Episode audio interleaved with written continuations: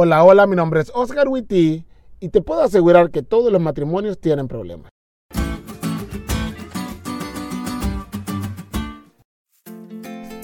No tengo mucho tiempo de casado, pero si de algo estoy seguro es que todos los matrimonios tienen problemas.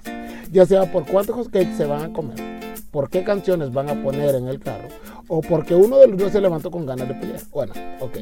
Esa es la parte chistosa de las peleas matrimoniales. Pero todos los matrimonios tienen problemas. Los que nos acabamos de casar por acoplarnos el uno al otro. Y los que tienen más años, pues por seguir acoplándose. Es que según me han dicho, esa es una tarea de todo el tiempo.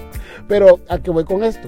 Mi esposa y yo hemos tenido algunos problemas en nuestros casi dos meses de matrimonio, pero nunca uno de los problemas ha sido porque no quiere leer la Biblia o no quiere que pase tiempo eh, en la iglesia o en los clubes o sirviendo con los jóvenes.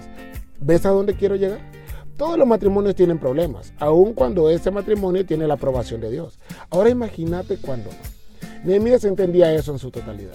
La lección de hoy dice, el plan edénico para el matrimonio requería una totalidad complementaria de dos compañeros en la fe espiritual, así como otros valores esenciales. Unirte deliberadamente con uno que no viva tu misma fe es absurdo, porque sí, los problemas son una variable en la ecuación del matrimonio cristiano, pero en un matrimonio mixto son una constante. Recuerda que el plan de Dios para el matrimonio es que se complemente en todo, hasta en la fe. No te conformes con menos de eso.